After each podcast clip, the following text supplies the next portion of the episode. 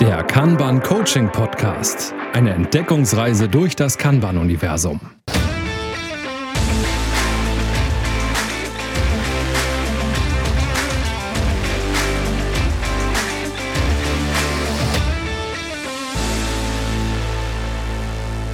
Moin, moin und herzlich willkommen zur neuen Folge des Kanban Coaching Podcasts. Und heute geht es um ein, wie ich finde, mittlerweile teilweise echt vernachlässigendes Thema, nämlich Kommunikation. Also ein Thema, was oft vernachlässigt wird. Ina, wie siehst du das? Ich finde das Thema auch sehr schön. Herzlich willkommen auch von mir.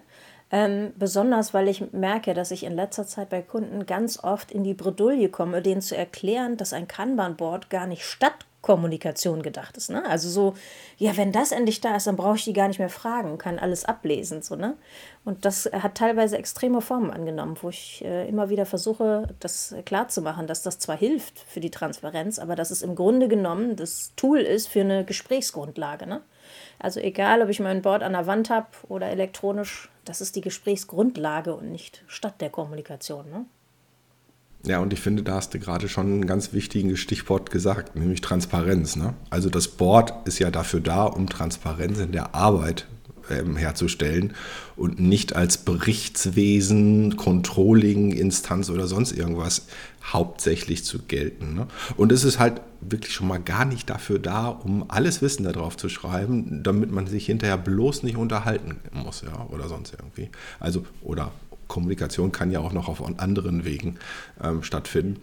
Äh, so ein bisschen nonverbal kriegt man ja auf so einem Board auch hin. Ne? Man packt einen Sticker drauf auf irgendein Ding und sagt, da steht geblockt drauf und ja, dann weiß ja jeder Bescheid. Ne? Ist halt geblockt. Also ich finde immer, das Wichtigste ist vor allen Dingen der Kontext. Ne? Und wenn man mit diesem Team regelmäßig arbeitet, dann weiß man ja auch, wie es zu lesen ist und wie es zu nehmen ist. Ne? Und genau wie du sagst, blockt ist blockt so. Ne? Aber da sind vielleicht noch ein paar Feinheiten, die man wissen sollte. Und deswegen sollte man sich als quasi fremder Mensch, was das Board angeht, nicht äh, anmaßen, in Anführungszeichen, nur weil da in Progress steht oder in Arbeit oder wie auch immer sofort zu wissen, was genau bedeutet das denn, wenn nicht alles dort auch steht. Ne? Es gibt ja auch so gewisse Policies, also so Regeln, die man sich auferlegt hat als Team, die stehen bestimmt irgendwo. Selten direkt auf dem Board, besonders zu elektronischen Zeiten kenne ich das ganz oft, dass die woanders liegen. Und dann ist der Kontext total wichtig. Ich hatte das einmal in meiner Vergangenheit ähm, als Agile Coach, wo tatsächlich jemand unser Board gesehen hat und hat sich so drüber nicht gefreut, sondern geärgert, dass er gesagt hat, das ist ja alles falsch und hat einfach angefangen, alles umzuorganisieren und mir dann irgendwann davon erzählt. Ich sehe jetzt, gucke jetzt hier auch gerade in ein kritisches Gesicht, das hast du wahrscheinlich noch nie gehört. Ich habe es auch noch nie erlebt. Ja. Ich habe, also ich musste mich auch sehr zügeln, dort nicht wirklich sehr laut und ärgerlich zu werden. Ich habe ich noch nie erlebt. Der hat tatsächlich alle Tickets umgeordnet, gesagt, das ist total Quatsch und so und das stimmt ja alles gar nicht und so. Und äh, das Backlog war das am größten betroffen, aber er hatte halt keine, er war PMO für die ganze Firma und hat dann auf alle Fälle gewusst, wie das Team zu arbeiten hat, ohne die wirklich zu kennen. Also das war grenzwertig. Ne? Darum geht es halt bei diesem Board, wie gesagt, nicht. Und wenn man nicht das Problem ist, dass viele Leute glauben, sie verstehen, worum es dabei geht und haben dann vielleicht das Missverständnis. Und unabhängig davon, wie das jetzt in Kanban und Agilität aussieht, ist es, glaube ich, immer gut, wenn man das Gespräch mit den Leuten irgendwie sucht und dann ein gewisses Verständnis dafür hat, wie die arbeiten. Und dann auch, kann ich das nutzen, um anderen ein Status-Update ein Status -Update zu geben oder nicht. Ne? Ist vielleicht gut, vorher mal drüber ja. zu sprechen. Und, und da geht es ja quasi nicht nur um das Board. Also das Board ist ja im Kanban nur ein Trigger, der sagt, ähm, hier soll Kommunikation stattfinden. Ähm, wir haben ja viele, viele andere Kommunikationswege dort auch. Ähm, wenn wir das Board äh, nehmen, ist das erstmal schön. Wir haben gerade gesagt, es dient der Übersichtlichkeit, es dient der Einladung, darüber zu sprechen, ähm, was eigentlich anliegt. Und wo tun wir das für gewöhnlich innerhalb eines Kanban-Systems? Im Daily. Ja, also das Daily ist erstmal ja auch ein ganz, ganz zentraler Punkt oder Ort für Kommunikation, nämlich äh, derer, die in diesem System arbeiten und dort ich sag jetzt mal, einen Service oder sonst irgendwie abbilden müssen. Ne? Und ähm, das ist ja dann so der, der Trigger für Verbesserungen auch. Also vor allem Kommunikationsverbesserungen. Ich glaube, da sind auch noch viele Schichten sozusagen drin. Ne? Ich glaube, die Leute, die so aus der Agilität kommen, vielleicht auch viel von Scrum wissen, die werden das auf alle Fälle kennen, dass in den, in den äh, agilen Werten auch äh, Face-to-Face Communication over Processes and Tools mit drin ist. Also Kommunikation mhm. zu Angesicht, von Angesicht zu Angesicht ist immer höher wertzuschätzen als alle Prozesse und irgendwelche Tools, die ihr haben könnt. Und das vergisst man, glaube ich, ganz mal. Und selbst wenn man dann sagt, naja, wir wollen nur Kanban nutzen, wir wollen das nicht unbedingt agil leben, kann ich das nur empfehlen. Ne? Die ganzen Meetings, die dazugehören, die sind nicht ein nett gemeinter Vorschlag, den eigentlich keiner braucht, sondern die erfüllen einen ganz wichtigen Sinn und Zweck. Ne? Deswegen diese Kanban-Dailies und Retrospektiven, oder irgendwelche übergreifenden Meetings, wo es um die Prozesse geht, das darf man nicht unterschätzen. Das braucht man trotzdem, ne? Das ist. Ja, ich finde, wichtig. genau da, genau da findet ja Kommunikation letztendlich auch statt und zwar auf den unterschiedlichen Ebenen. Wenn wir uns die operative angucken, dann ist es wahrscheinlich vorwiegend das Board. Ne? Dann sind es die, ähm, die Dailies, mit denen dann Kommunikation durchgeführt wird. Ähm, dann habe ich aber ja auch noch sowas wie wie Plannings. Ja, ich habe ähm, im Zweifelsfall ähm, einen guten Service Manager oder einen guten ähm, Product Owner oder wie man ihn auch immer nennen möchte. Das ist jetzt gerade egal. Ähm, aber ich habe da vielleicht auch noch jemanden, der so ein, so ein Upstream Kanban aufbaut ähm, und alleine durch die Tatsache, dass ich so ein Upstream-Kanban habe, ja zur Kommunikation einlade, nämlich im Sinne von, was soll denn eigentlich das nächste sein, was wir machen werden ähm, und wie wichtig ist dieses eigentlich, was wir da an Vorschlägen im Upstream haben. Ähm, das sind ja Einladungen an Stakeholder, an, ähm, ich weiß nicht, vielleicht auch an das Team selber, darüber zu diskutieren, was macht Sinn im Rahmen der Serviceerbringung und was macht vielleicht keinen Sinn. Und ähm, das halte ich für ganz, ganz wichtig eben, dass man hier auch wieder den, den Trigger nimmt und sagt, okay, wir haben da was stehen. Es ist wieder das Board als, als die zentrale, kann man schon sagen, Schaltstelle ähm, in einem Kanban-System.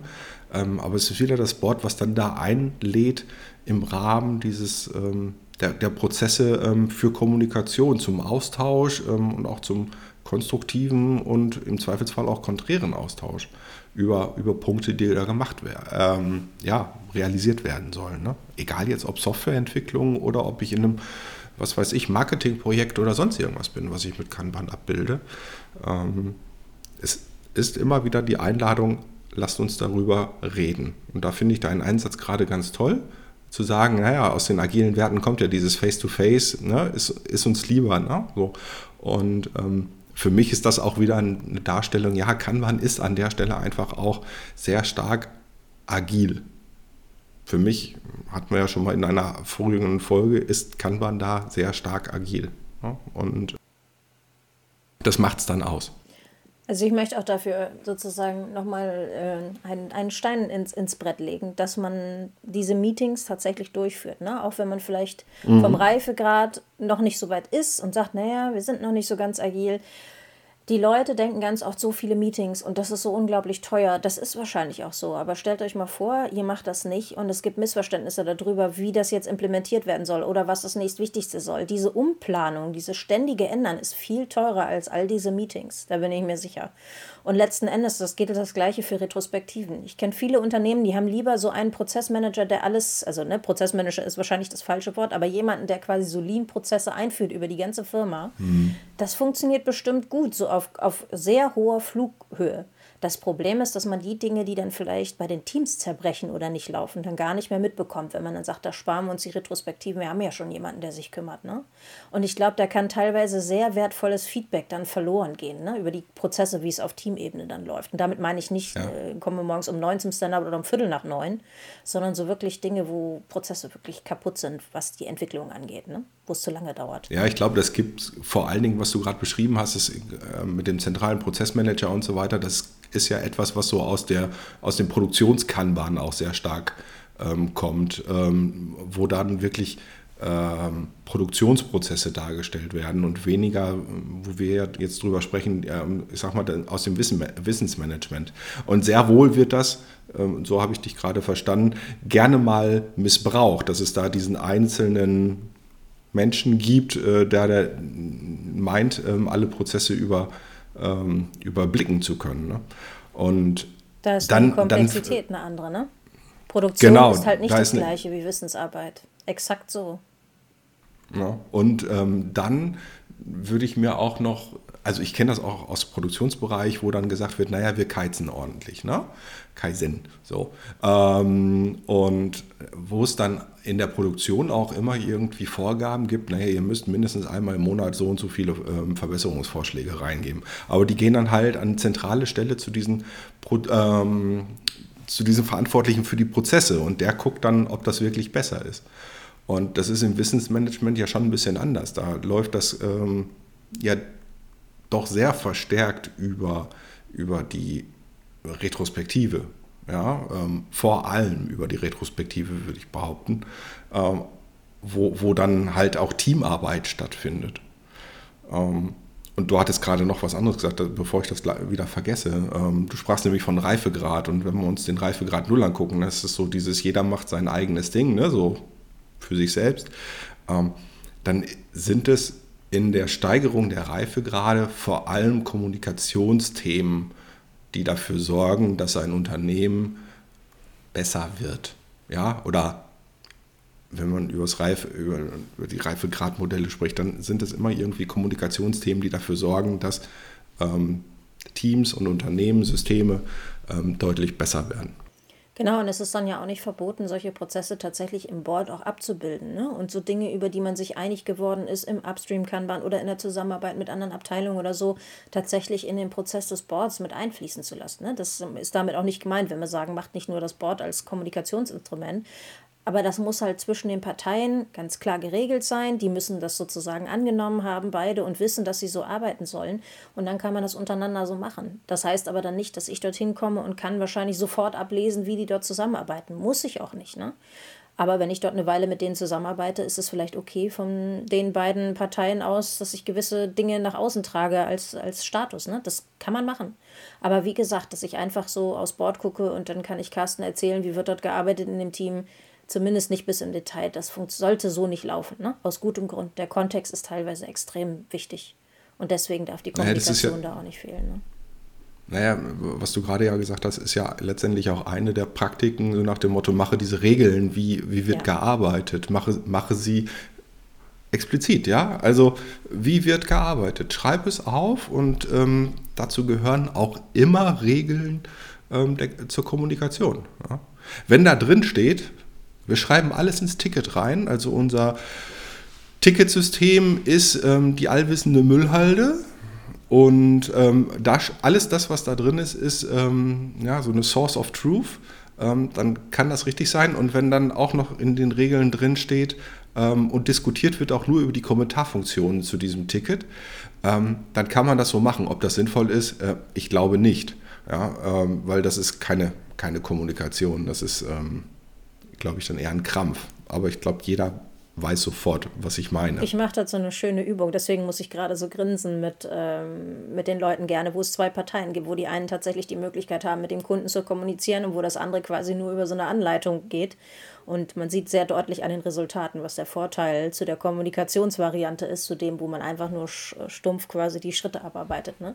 Und wenn dann jeder sagt, das muss man nur genau genug äh, beschreiben, dann, dann funktioniert das auch quasi ohne die Unterhaltung. Der soll sich dieses schöne Video mal angucken. Da gab es irgendwie so ein tolles, wo sein Papa mit den Kindern die Übung gemacht hat und hat gesagt, sie müssen ihm nur ganz genau sagen, wie er dieses Erdnussbutter-Sandwich schmieren soll und dann würde er das so machen. Und dann haben die sich da einen abgerackert zu versuchen, dass er einfach nur ein Toast mit oben Erdnussbutter und das ist halt wieder der Kontext, ne? wenn man sich dann mal einmal richtig doof stellt und hat noch nie sowas gemacht und versucht dann dieser Beschreibung zu folgen, dann sieht man, was dabei rauskommen kann. Ne? Und bei dem Erdnussbutter-Toast ist das vielleicht super einfach, aber wir wissen ja, wir sind in der Wissensarbeit und nicht beim Toast schmieren. Und dann ist die Übertragbarkeit vielleicht doch sehr gut gegeben. Also kann ich nur empfehlen, das mal zu googeln auf YouTube. Tolles Video, ist sehr lustig. Ist nicht zu unterschätzen. Jetzt nicht zu unterschätzen, definitiv. Und dazu kommt ja der Faktor Mensch. Ne? Also der Faktor Mensch im Sinne von dem einen fällt es leichter zu kommunizieren und dem anderen ein bisschen, bisschen schwerer. Ähm, wenn man jetzt so ein bisschen Stereotypen äh, bemühen würde, äh, würde ich wieder irgendwie hören, naja, wir haben es mit Entwicklern an vielen Stellen zu tun in der Wissensarbeit und Entwickler sind ja schon mal grundsätzlich alle introvertiert. Das heißt, die erzählen erstmal nicht. Ähm, ich glaube nicht, dass das so ist, ganz im Gegenteil. Ich glaube, viele Entwickler sind ähm, extrovertierter, als sie sich wirklich darstellen. Ähm, und man muss sie nur an der richtigen Stelle anpieksen. Und ähm, ich glaube, das ist dann wieder so eine Arbeit für einen guten Coach, für einen guten Teamlead, für ähm, Leadership, ähm, um dann auch tatsächlich in die, in die gute Kommunikation zu starten.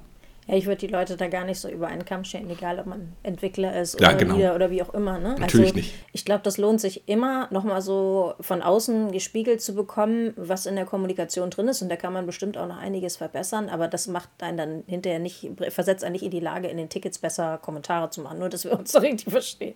Darum geht es nicht dabei. Ne? Aber manchmal, wenn man gerne etwas auf eine bestimmte Art und Weise geregelt haben will, dann ist es leichter, wenn man dann noch jemanden dabei hat, der einem da so ein bisschen hilft, gewisse Dinge Dinge so quasi sprachlich zu übersetzen. Ne? Das habe ich tatsächlich in meiner Funktion ganz oft gehabt, so dem, dem Leadership-Team klarzumachen, was das Entwicklungsteam gerade eigentlich haben wollte. Ne? Weil die haben ja. nur bla bla und Mimimi so ungefähr gehört und das war es nicht, sondern es war tatsächlich wichtig. Und manchmal ist es da gut, wenn es dann noch Leute gibt, die noch sehr gut so eine Brücke schlagen können, ne? die das so formulieren können, dass das ankommt. So, was ist der Benefit, der Klassiker, was möchte der Manager hören? Ne? Wie viel Geld spart uns das ein? Was, wenn wir es nicht machen, was passiert dann? Und äh, so, ne? was, ist, was ist der Benefit? Da hilft es dann manchmal man das so ein bisschen zu übersetzen quasi, dass sie sofort wissen, ach so, okay, ja, doch drängend, alles klar, wissen wir Bescheid, geht, geht los, ne? Sind das Aufgaben im Rahmen einer Retro, die du da oder äh, wo du da Sachen aus einer Retro rausholst oder ist das so im täglichen, äh, im Daily äh, nimmst du Sachen wahr oder, oder wo, wo passiert das? Beides. Also bei der Retro muss man immer natürlich vorsichtig sein, dass man tatsächlich den Auftrag bekommen hat, sich darum ja. zu kümmern ne, und das sozusagen mitzunehmen.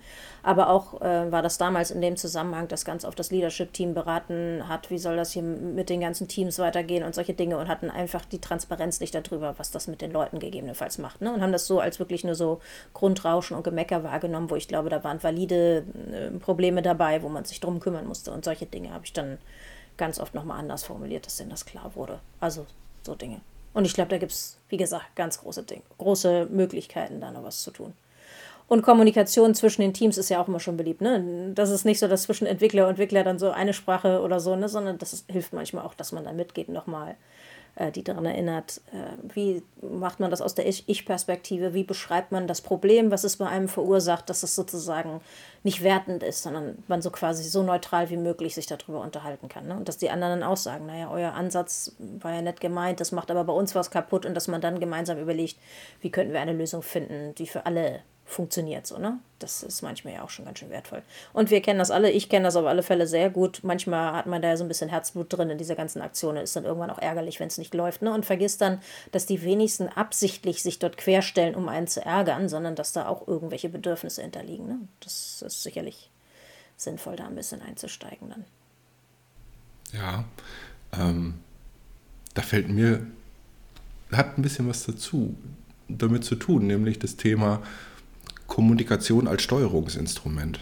Mhm. Ähm, ne, so, du hast mich gerade getriggert, so nach dem Motto Kommunikation zwischen Teams, ne?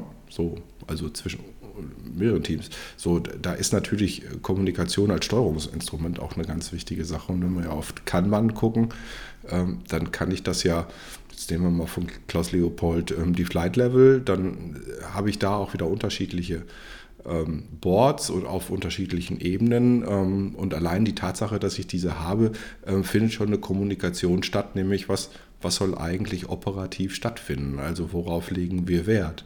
Ähm, oder worauf legen wir im Zweifelsfall auch keinen Wert? Und was sind auch die strategischen Ziele dahinter, die oftmals äh, vielleicht gar nicht klar sind oder ja. in, in, vielen, vielen Fällen gar nicht klar sind. Und da kann ich natürlich dann auch wieder so ein Board ähm, super gut dafür nutzen. Ähm, oder so ein Bordsystem ist es dann an der Stelle ja ähm, dafür nutzen. Das gleiche gilt, gilt für OKRs. Ne? Also ähm, auch, auch die gelten hier ja ähm, der Kommunikation. Was hat das jetzt mit Kanban zu tun? Naja, ich kann halt ähm, auch damit steuern, das Richtige zur richtigen Zeit zu tun ne? ähm, und zu überprüfen, mache ich wirklich die richtigen Sachen, die durch die OKRs beispielsweise dort, die, die, dort einzahlen in die Ziele des Gesamtunternehmens oder wo auch immer, also im besten Fall sind die OKRs im, Gesamtsystem, äh, im Gesamthaus dann auch eingeführt. Ähm, und das Schöne ist dann auch hier wieder diese Transparenz zu bekommen. Ne? Also egal, ob ich jetzt die OKRs oder die Flight Level nehme oder eine Kombination aus beiden, aber auch hier findet wieder Kommunikation statt. Und da aus, aus meiner Sicht auch eins der größten Missverständnisse, Flight Levels sind nicht nur irgendwelche Boards, ne? Ja. sondern das Wichtigste daran sind eigentlich dann die Feedback-Loops, die auf Grundlage dieser Boards tatsächlich stattfinden, wieder da, wo wir wieder bei Kanban werden. Ne? Auch dazu gehören Meetings und Abstimmungsrunden. Ne? Und damit meine ich nicht nur die OKRs entwickeln, sondern regelmäßig drauf gucken, gemeinsames Verständnis dafür schaffen, was soll im nächsten Quartal von diesen OKRs umgesetzt werden, von wem, was hat das für Konsequenzen, auf welche Abteilung im Unternehmen, damit die dann auch abgeholt sind. Ne? Denn ich glaube, das ist eins der, der schwierigsten Probleme, dass vielleicht die Strategie einigen bekannt bekannt ist, dann schon wieder nicht mehr allen. Und was das konkret für mich jetzt als einzelne Mitarbeiter bedeutet, ist ganz oft komplett intransparent. Ne? Und nur weil ich auch nicht direkt auf die Strategie einzahlen kann, heißt das auch nicht, dass ich nutzlos bin im Unternehmen. Und da sind, ist, glaube ich, ein Riesentopf wieder, was das mhm. sozusagen, was dort nötig ist. Ne? Aber zum Beispiel zu wissen, dass Strategie XY von Unternehmen XY für die IT dieses und jenes bedeutet. Ne? Und Digitalisierung hier und Cloud-Strategie und weiß nicht was. Das sind ja alles Dinge, die sind wichtig zu wissen für die IT und was das bedeutet für meine tägliche tägliche Arbeit. Und da hapert es ganz oft. Und da können diese Boards eine fantastische Hilfe sein. Und halt am besten auch noch diese Feedback-Loops, die dazu gehören. Ne? Ja, und die zeigen dann letztendlich die verschiedenen Bausteine, die, die dann, wenn man sie richtig zusammensetzt, nämlich das Gesamthaus geben ne? oder das Gesamtziel geben. Also ähm, die wirklich aufeinander aufbauen oder miteinander Stabilität geben, ne? wenn man uns mal Legosteine oder Klemmbausteine vorstellt. Ne? Ja, und bestenfalls kreieren sie dann auch den nötigen Fokus, ne? damit genau. nicht jeder macht, was er möchte oder ein vermeintliches Ziel, was er oder sie glaubt, was das Richtige ist, nachläuft und alle rennen in unterschiedliche Richtungen. Ne? Absolut. So, Kommunikation. Wir wissen also, was haben wir gelernt? Eine ganze Menge. Also, man kann gar nicht zu viel kommunizieren wahrscheinlich. Ähm, oder kann man das? Ja, ich glaube, manche Unternehmen würden sagen, das ist zu teuer irgendwann, ne? aber ich glaube, es, es lohnt sich. Das ist, glaube ich, vielfach immer noch unterschätzt, wie viel Kommunikation bringt. Ja, und Achtung, wir meinen jetzt nicht ein belangloses Blablabla, sondern wir meinen jetzt zielgerichtete, fachlich versierte ähm, Kommunikation. Das andere ist auch wichtig zwischendurch, gar keine Frage, aber wenn Absolut. wir über, über Kanban sprechen und ähm, da sprechen wir zum einen auch über das Zwischenmenschliche, gar keine Frage, aber hier ging es jetzt gerade um fachlich wertvolle Kommunikation. Genau, wir haben gelernt, Boards sind sehr wichtig, um Transparenz zu schaffen. Die Kommunikation kann man deswegen trotzdem nicht vernachlässigen. Ne? Sie verändert sich vielleicht, in welche Richtung sie geht, aber man darf das nicht unterschätzen. Und Feedback Loops sind überall wichtig, egal auf welchem Flight Level. Eine schöne Zusammenfassung. Und wo wir gerade das Thema Kommunikation haben, Wusstet ihr, dass wir mit dieser Folge jetzt zwölf Stunden Kanban Coaching Podcast Podcast-Material zur Verfügung gestellt haben? Das ist unsere Art von Kommunikation. In diesem Sinne hoffen wir, dass wir euch hier geholfen haben oder euch geholfen haben, ähm, dass es euch Spaß gemacht hat und äh, dass wir uns beim nächsten Mal wieder hören. Bis dahin, tschüss. Genau, und kommuniziert auch gerne mit uns über alle üblichen Kanäle, und hört beim nächsten Mal wieder rein. Macht es gut. Das war der Kanban Coaching Podcast von und mit Ina Galinski und Carsten Rüscher.